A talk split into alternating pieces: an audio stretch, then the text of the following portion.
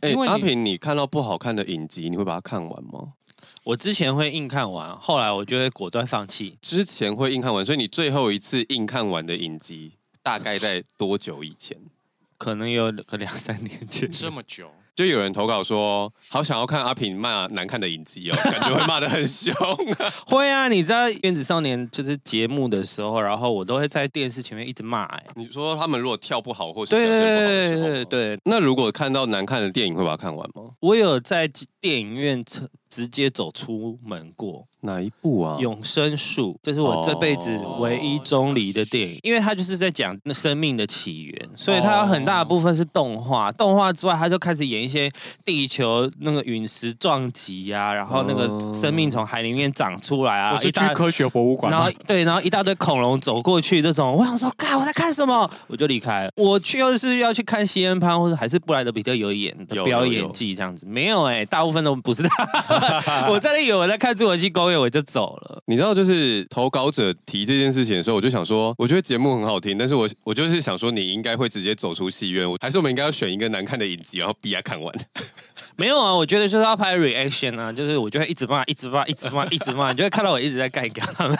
好，那我们接下来会收集不好看的影集跟电影，传给阿平。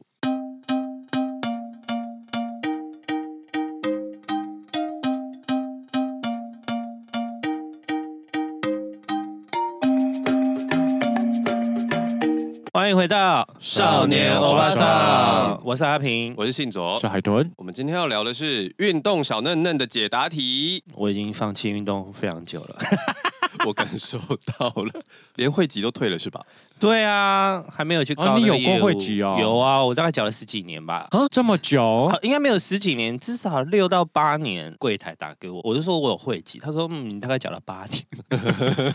我说，然后都没去。很少去，大概有没有抽十次？应该没有。那他哇，中间都没有打电话给你过吗？他没有哎、欸，他们会打来，我就不爱接啊。只要看到我卷电话我都不接。所以你去一次的月费就是一千块耶，好尊爵哦。超过吧？超过。哎，他一去一次是一年的。一年哦，所以是一万多块。对啊，超过。我去一次健身房一万多块，我就想说，我为什么要一直缴钱去？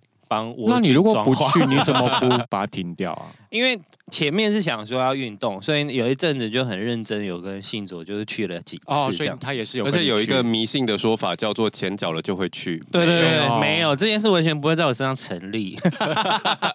然后后来又想，因为后来是有朋友在当沃俊的业务。所以我就去捧场哦，那捧场就是他两年到了，我就会退嘛，然后他就是需要业绩的时候，他就会来拜托你。那我就觉得意思意思捧场一下，我都 OK。结果后来我就被那业务盗刷，哈，上次有讲过对不对？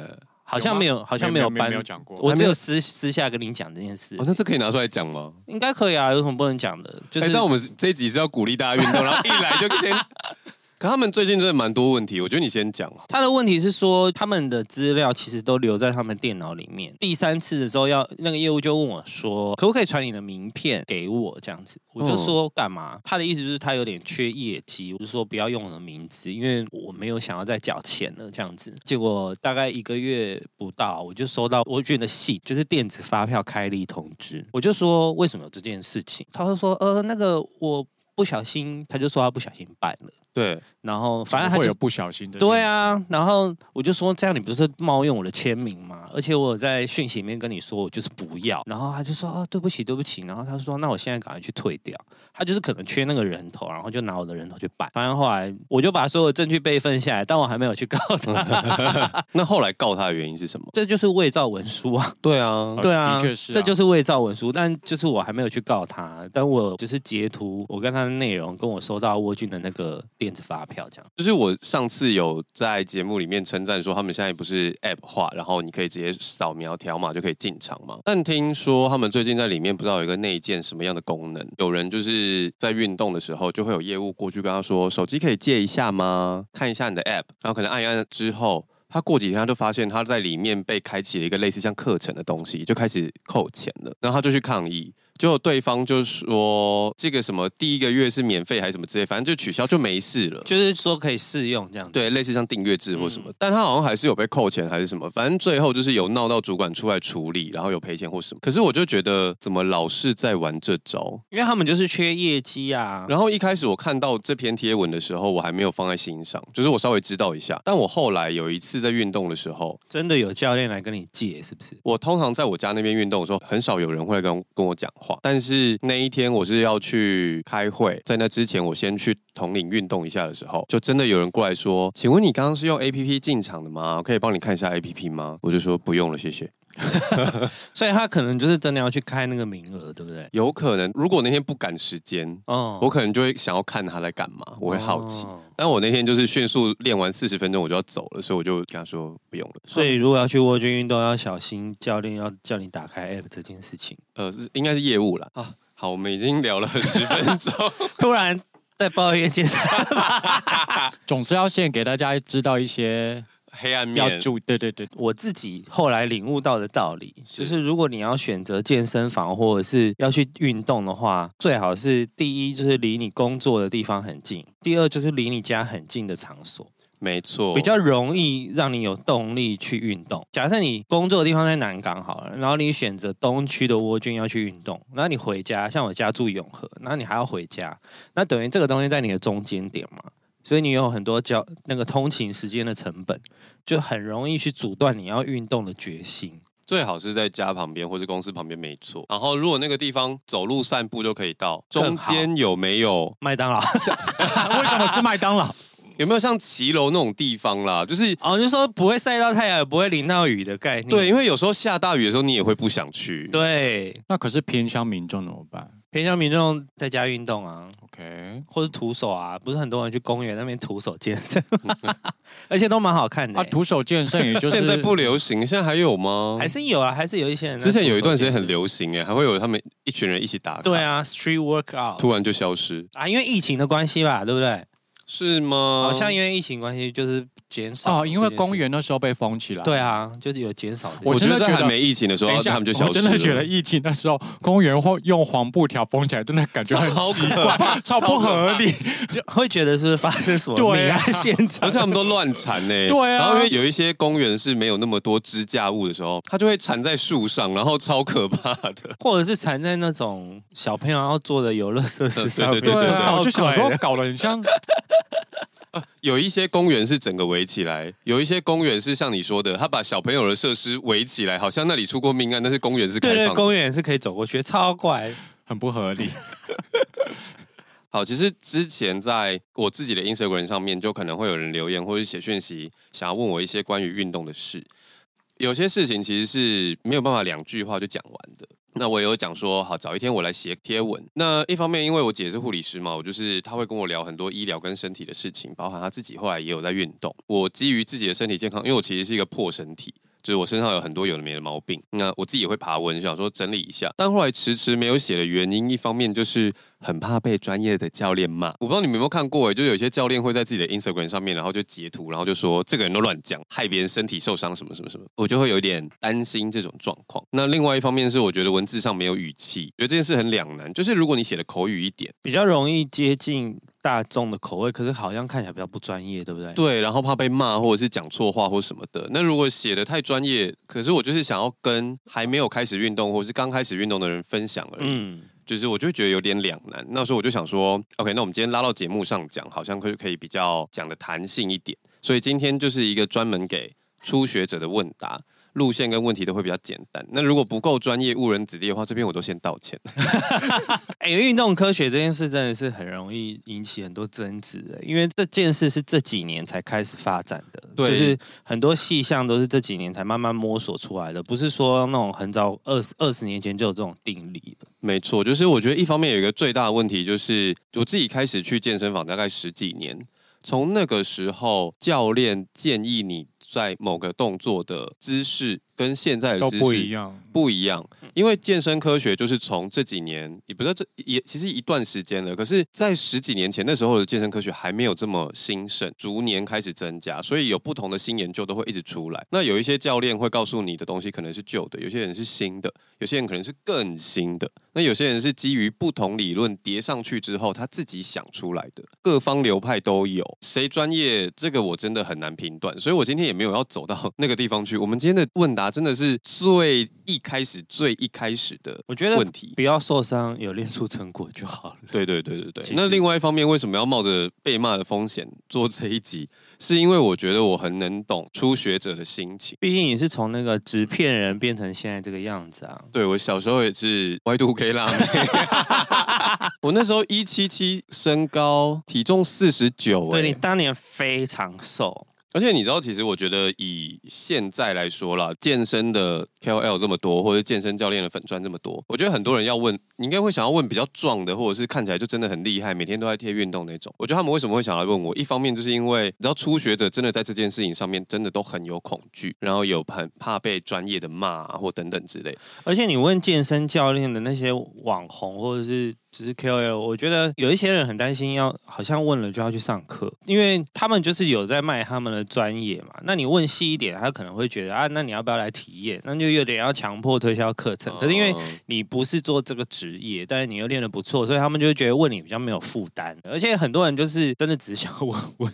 当然，前提之下是我还是建议大家买教练课。可是我知道有些人只是刚开始，他想要先试试看。有些人如果要学做菜，他不会一开始就去上蓝带课程嘛？哦哦哦，他总会想要先就是摸着石头过河，嗯、想要试试看。我觉得难免都会有这样的开头，所以今天才会想要录这一集。你知道最常被问到的一个问题，就是有些人他很怕去健身房被笑，因为真的跟其他人比起来，我们真的太小只了，而且会觉得你来干嘛？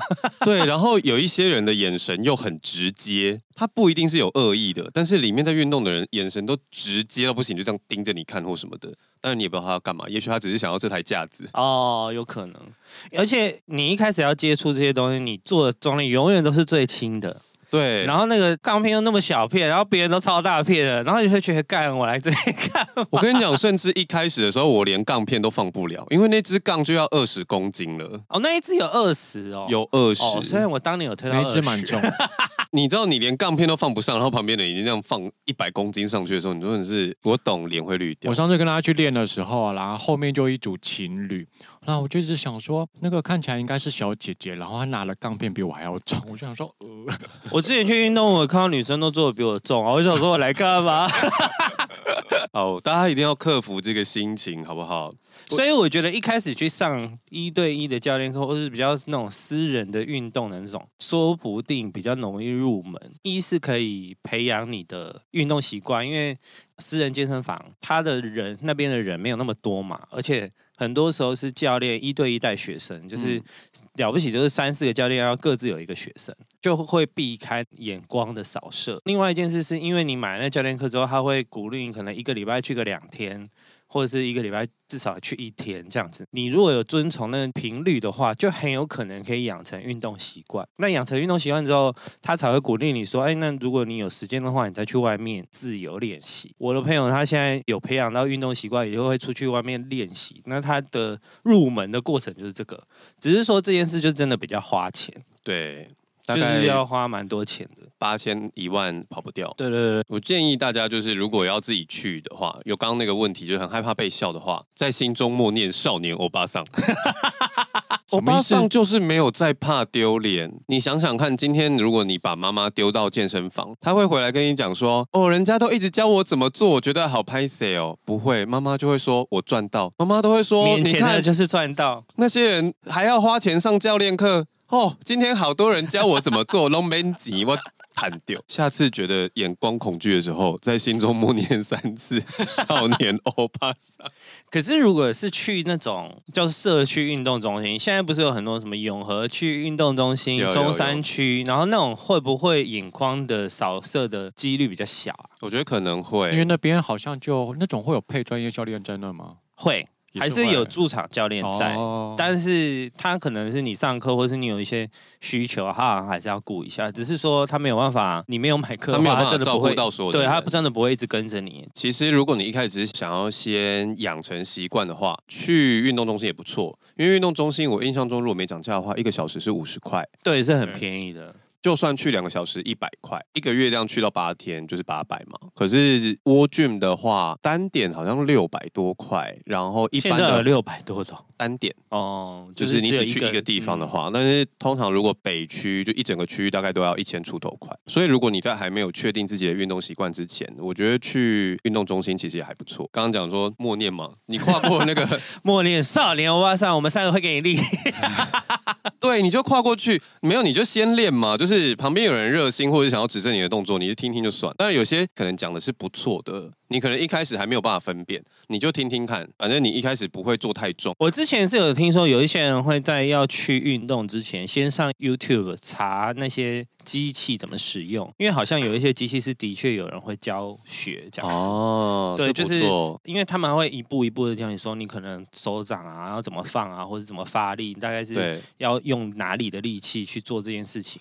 就是我发现蛮多人会做这件事的。我觉得这件事情在前置上面还不错，但是我觉得大家要考虑一下自己的个性。有些人是一旦设定了就会难以改变的，然后有些人是比较可以与时俱进的。哦，你是说如果先看了一些示范动作，他就会一直觉得应应该只能找这个方向去这样子？对。就是我的确遇过有一些朋友是可能后来我们一起运动，你以为他练得不错，但是在开始健身之后发现他其实很多动作是错的，他有一些错误的代偿。解释一下，代偿就是说你本来应该，例如说你要用胸部发力的动作，结果你用了手臂去推，这就叫代偿，就是手部去帮你发力了嘛，所以你最后撞的是手臂。结果胸肌没有长出来，有一些人就这样，就他可能前期觉得这个方法是对的，他也练了一段时间之后，后来他改不回来了。如果你是在动作习惯上比较难调整的人，这个方法要小心。但如果你是一直都可以虚心受教、调整改变的话，那你可以先看一些影片，学习机器，练出一点肌肉厚度的时候，再开始找教练，我觉得也蛮有帮助的。那我之前有听过一个说法，叫做七分吃三分练，就是你吃的多，你只要练得精准。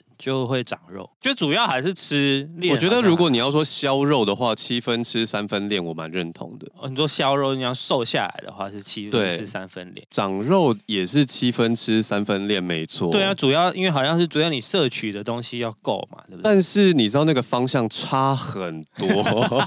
如果你要削肉了七分吃三分练呢，少油少盐健康餐，甚至要拿捏碳水化合物的量，那个对，然后卡路里。嗯、那如果你是要像我。我一样从 Y2K 辣妹吃到 正常身形的话呢，一天要吃午餐，午餐真的要吃到吐吧？而且午餐中间的不是点心哦，我说的是五个正餐，我没办法。当然五个正餐不是讲到说都要吃到五个便当，那至少要吃每天都要吃五碗卤肉饭的概念，超过，好痛苦哦。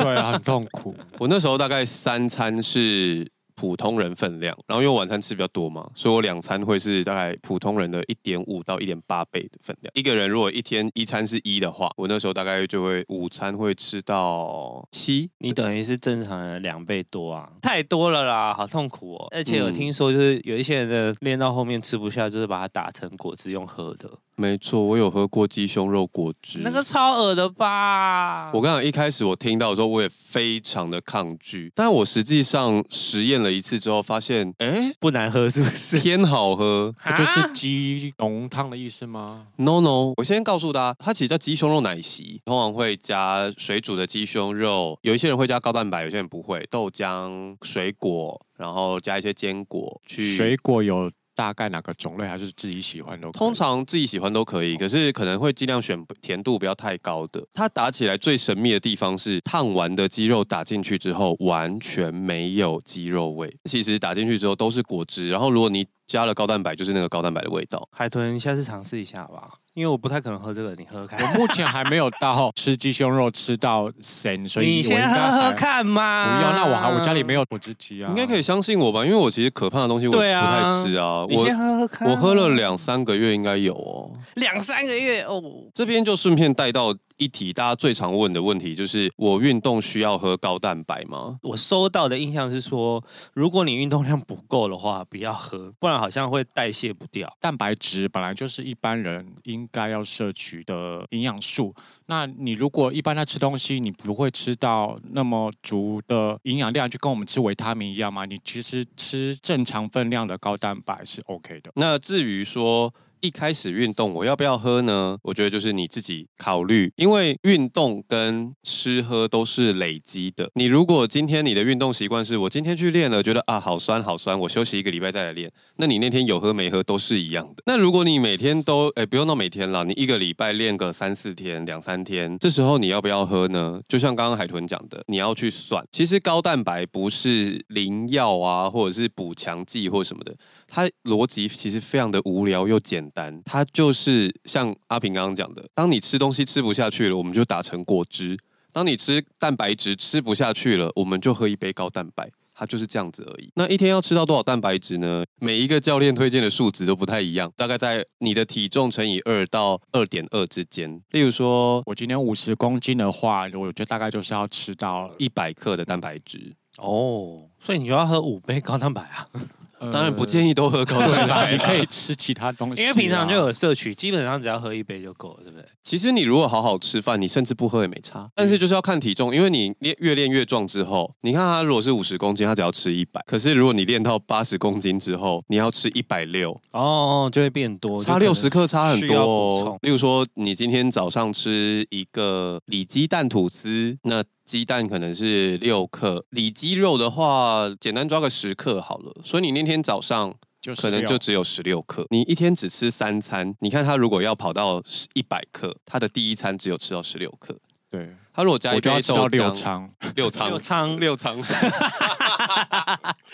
哎，这不准你自己剪。晚餐假设他吃一片牛排的话，牛排就比较多，通常吃到一片就可以大概四十几，那加一颗蛋啊，喝杯饮料，可能就有五六十。可是你不可能三餐都吃牛排，这就是为什么需要高蛋白的原因。你最后剩个二十，你就喝一杯就补起来了。哦、如果问我说到底需不需要喝高蛋白，这个没有一定的答案。你知道初心者最讨厌听到这句话，就是没有一定。我现在就是听不懂，你不告诉我。刚讲这个应该算还可以理解吧？就你只要平常的饮食有办法 cover 掉，你当然就不用喝啊。嗯，对啊，对你不不用那么执着说。但就是你真的要去算那个数字啦。对对对对对对。那刚刚有说两倍到二点二倍都可以，所以如果你就是想要效果更好。你想要每天喝也是可以的，看身体状况啦。如果你吃了太多蛋白质的话，有可能会造成尿酸过多。那如果是男生的话，比较容易发现就是你尿尿的泡泡会变多。但就要多喝水嘛，对不对？对对对，喝水对运动的成效也很有帮助。还有睡饱，如果你睡得不太好，或是没有睡饱的话，好像也会影响你的肌肉的修复，是不是？对，因为其实练肌肉本身是在破坏身体。我第一次听到这件事的时候，我觉得非常的讶异，就是要把肌肉束拉扯开，那你这时候如果吃了足够蛋白质，那个蛋白质就会跑进那个拉扯开的缝缝里面，然后长出新的肌肉束。这样，蛮多人问是一周要练几次？那这个我就只能说，你真的是看自己的时间，然后越多越好。如果你想要成效越好，只要你时间够，你就尽量去。另外一方面也要看你想要练到什么程度啦。以前还在大学的时候，那时候跟一个朋友，他是工作比较弹性，我们都一起约去运动。那有时候我们下午去。有时候晚上去，有时候周间，有时候周末都不一定。但是有几个非常壮的人呢，我们不管什么时候去都会看到他。他们是住在那里。吧，对，他好扯。我先提休息的事情好了。通常我们会建议一个部位休息四十八个小时。今天练胸的话，我明天就练背。那样这样至少你在下一次如果想要再练胸的时候，就会再隔一天了嘛。那这样胸就已经有休息到四十八个小时。通常我们会这样建议。但是有一些教练觉得说不信这套，他喜欢的理论是有正就有反，胸肌跟背肌是互相拉扯跟支撑，所以他觉得如果我做了一个正推的动作。我就要做一个反拉的动作，去让肌肉平衡。也有这种理论的教练了，比如说他可能胸背会一起练，是这个意思？对对对对。哦。但初学者就不用考虑这个部分，因为不不要一开始就把自己逼死。我们刚刚讲到一周要练几次嘛，然后跟休息这件事情，如果你一开始抓不到说呃胸肌背肌怎么分开什么之类，你想要全身一起练也没关系。那你做一休一，这样刚好一个礼拜就是去三到四天，我觉得也是一个好方法。你说如果我很忙，一个礼拜只去一天，可不可以？也不是不行，只是身体健康非常 OK。那如果你想要练壮，进度会很缓慢，可能会没什么感觉，还是建议一个礼拜最少要去到二到三天。如果你要追求那个皮塔哥哥的那个样子，你可能就是一一个礼拜，七天 都住在那边比较快。因为像我刚刚不是说分部位，而且他根本就是皮塔弟弟啊，对我们来说。是啊，他是皮塔弟弟，二十七岁。我们说，我们是都知道他的年纪。我想说，因为他有那个胡子，感觉就是就是年纪比较大。然后没有啊，他二十七岁，我傻眼的，真的傻眼。但我觉得也是因为现在运动的风气比较盛行，所以其实你现在看到很多二十几岁的大学生，其实也都是练的还蛮大只的。这个部分呢，我有亲身研究过。这本来不在我今天想讲的事情里面，顺带带到。因为有些人会觉得说，为什么我跟那个人一起练，他练得那么好，我练得普普通通？一方面呢，如果你在国中、高中时期，你是会运动的人，你有参加校队，你有打排球，你有打篮球，你是会运动的人。你在青春期的累积的肌肉是会留下来的，所以当你到成年之后，你想要再继续健身的时候，那些肌肉会被唤醒。所以像我有个朋友啊，他就是大学的时候是排球校队。他现在都不健身，因为他在保险业上班。他只要公事包一重，提了三天，他就长出二头肌。我真的不跟你夸张，真的有。他就是 street workout，他就是只是公，他是公事包健身，他是 showcase workout。所以有时候你会觉得说，哎，我跟这个人练的课程都一样，菜单都一样，他练的比较好，可能要考虑他以前有没有运动的习惯，甚至跳街舞也是哦。我有个跳街舞朋友。他也是摄影器材扛扛，隔天肌肉就长出来了。因为跳街舞其实花很多核心力量，对不对？对。另外一个是天花板的部分，这件事听起来好像比较绝望哎。我们这时候天花板就是每个人自己的练肌肉的那个。对，我们先不考虑你天生的体质。有些人会说，假设你的原始天花板是一百，你能练到的肌肉量就是一百的，对不对？可是如果你在青春期的时候有运动，你有在打球啊等等的。青春期涨了八十，那那个一百就会跟着往上涨八十，所以就你的天花板变一百八。对，所以你原本有在运动的话，你的天花板会比较高。当然，这个学说有可能是错误。如果 讲错，拜托教练不要骂我。这就是回到运动科学是这几年在蓬勃发展的东西，对对对对对，所以根本就不会有人。有能够比较明确的理论，大概长什么样子？对，但是有此一说啦。所以有些时候你可能会觉得说，哦，我已经举到超级超级重了，我举到一百，他才举八十，可他长得好壮，我还不够。里面牵杂的因素又更多，有可能是肌肉数的尺寸或什么的。我觉得健身到最后了，大家还是要追求身体健康，而不是外形。前我前阵背很痛，然后是因为我长期坐着，然后一直打字的关系。嗯、那个我去做物理治疗，然后他就说，哦，因为我的胸口很紧，他帮我放松胸之后，他就。按了我的背，然后他就说：“你有在练吗？”我就说：“我已经很久没运动了。”他说：“可是你的背肌都还在。”我就说：“哈，那很好哎。”对啊，然后我就说：“我想说，嗯，应该是那时候有跟信卓稍微去练一下，蛮常拉背的时候，好，好像有一些差别这样子。背肌真的很重要，背肌是撑住你脊椎的重要的东西。”成功的男人背后不一定有一个成功的女人，但有强壮的背肌，一定要有强壮的背肌。我其实最一开始被骗去健身房，我那时候驼背非常的严重。他跟我说：“你可以练这个啊，可以练那个啊，这样什么什么，就会让你整个人看起来比较挺直挺拔这样子。”对，我那时候被骗，我就刷了。实际上有吧？他们简化了非常多的过程哦，就是你要花很长时间的去训练，你才有办法让自己变得比较挺拔。对。但是后来我开始研究健身等等之类的时候，我也固定去整腹，把背肌练起来。我以前真的是有时候睡醒会腰酸背痛很痛，因为我的脊椎侧弯非常的严重，然后再加上我严重的驼背，肩膀有内旋的问题。我后来靠健身去把背肌撑起来之后，我现在就比较不会腰酸背痛。我现在睡再久都没事。我以前睡超过某一个时间起来都好痛。我现在大概睡十六个小时我都可以。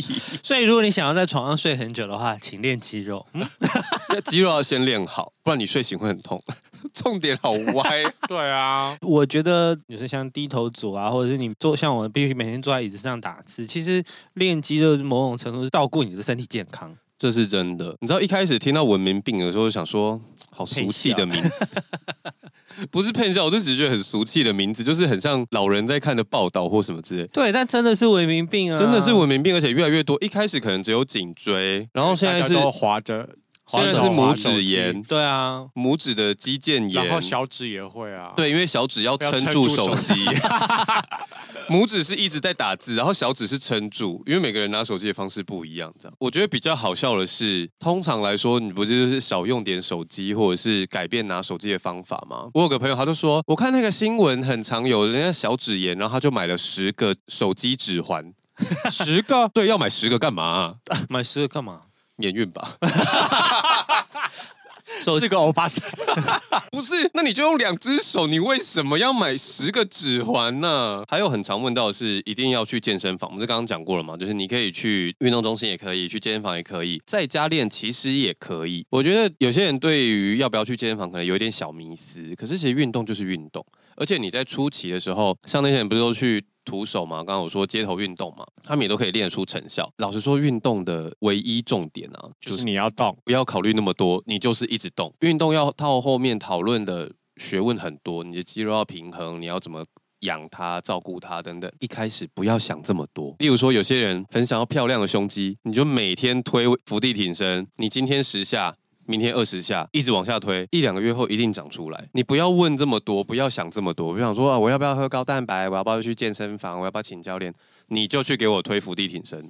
所有事情主要就是动起来，动起来，有动起来就有差。我觉得这个问题也可以一起带到，说哪个时间练比较好。基本上在你还没有养成习惯之前，有趣都好，拜托你有趣就好。就是去动了多久都可以，但就是给我去，然后练一下这样。对，那你如果真的要讨论到底什么时候比较好的话，我个人是不建议晚上。虽然我自己都赶末班车，但是因为那是我的工作，真的没有办法挤不出时间。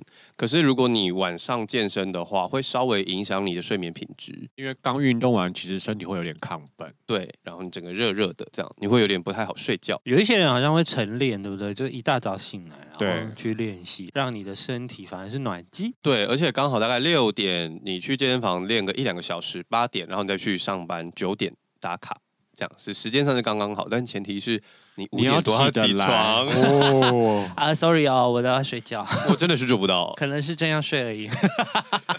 至于要不要请教练，我觉得也是先练就好。但是如果你预算很够啦，我还是建议你请教练比较好，对你的健康啊、你的习惯啊都是比较好的状态。有些人问说，教练要怎么选呢？晕船的那个不要选，晕船的会让你晕船的不要选，晕船的不要选。可是我有时候会想说，那如果都要去看教练的话，那就找一个比较好看的。你是去运动，不是去看教练的。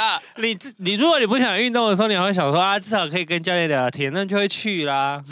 这是另外的动力吧？你知道有很多人就讲说他在交友软体上面被健身教练骗钱等等之类，但可能也不到骗钱，他就是跟你说我这个月业绩有点缺啊，可以帮我刷个几堂课啊，就发现你的课永远都销不完了，但是你的堂数一直往上加。干，那个业务还长得不好看，还叫我帮他，重点是这个吗？嗯，还他讲的蛮，嗯，至少要给帅的骗啊，反正都要被骗。这是大 S 理论，是不是？对啊，类似的理论就是说，如果你要挑一个男人结婚的话，丑的也会乱来，帅的也会乱来，你就挑帅的给他乱来没关系，至少他长得帅。走钢索，少年走钢索，超歪。我们是不是周年的时候就要拍一套少年走钢索的照片，然后写一些危险金句？我们就要出危险金句的贴图。对，危险金句很好笑。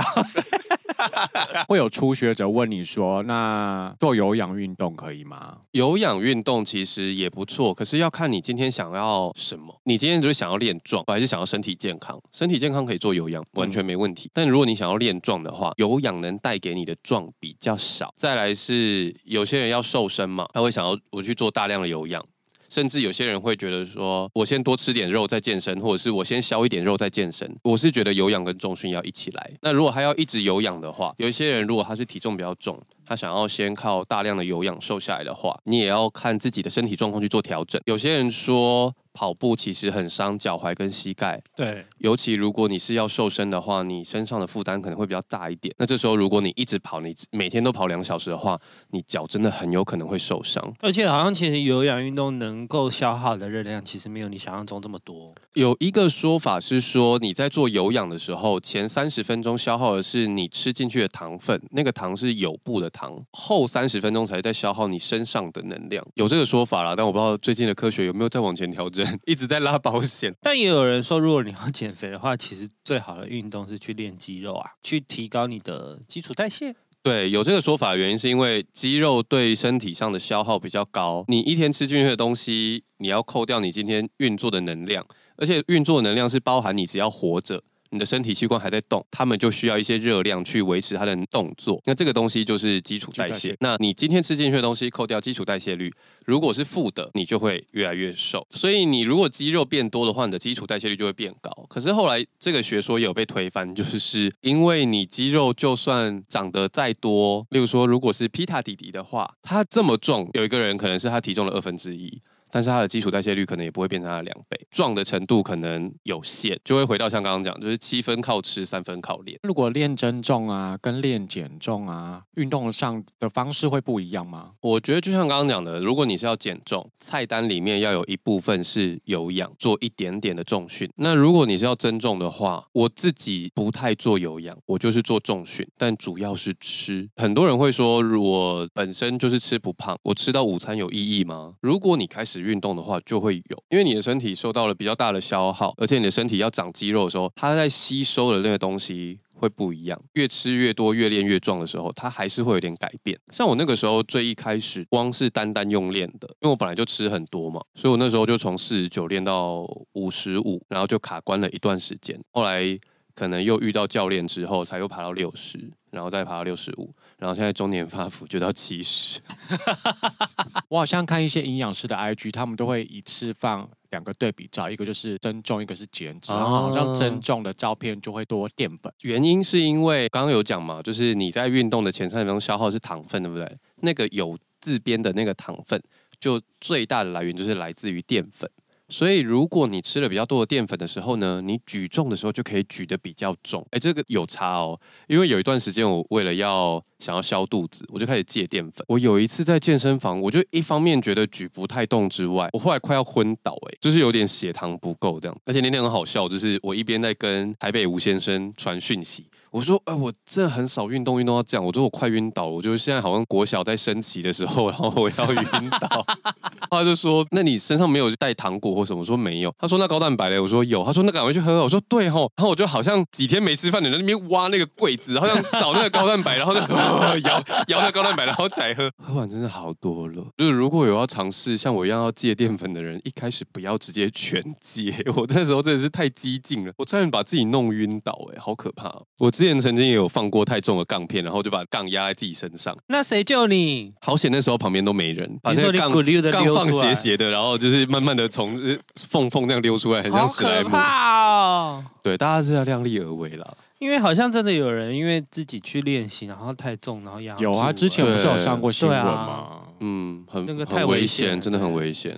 所以还是建议要有伙伴，对，或者如果你是自己练的话，就练在你范围之内的。虽然重训就是要一直突破你能负担的重量，但是初学者真的不要贪心。你一开始练不出东西，跟重量的关系比较少。你一开始要让肌肉习惯要运动，好像没听到什么重点，因为我们就一直说去动、去动、去动。重点就是去动啊，不是？因为的确 对一个本来没有在健身的初学者，去动就是个最难的起头啊。哦，就是你要把他们逼，对啊，像就像是要把我逼出门一样，就像是叫你存钱，就会叫你每天存十块，存十块啊。好，对啊，真的要做道理，你要真的做了才有办法往下。对，哦，所以如果你十块每天爱丢不丢，最后发现小猪养不肥，然后你就说为什么我都存不到钱？因为你没有把那个小猪养肥啊！你要想办法，因为你没有把十块丢进去。讲到小猪，我非常建议刚开始运动的人。你每次练完就帮自己拍一个照片，看你是瘦身还是要增重。真的每天拍，其实会有差。你刚开始拍的时候，真的没有感觉。你大概过了一两个月。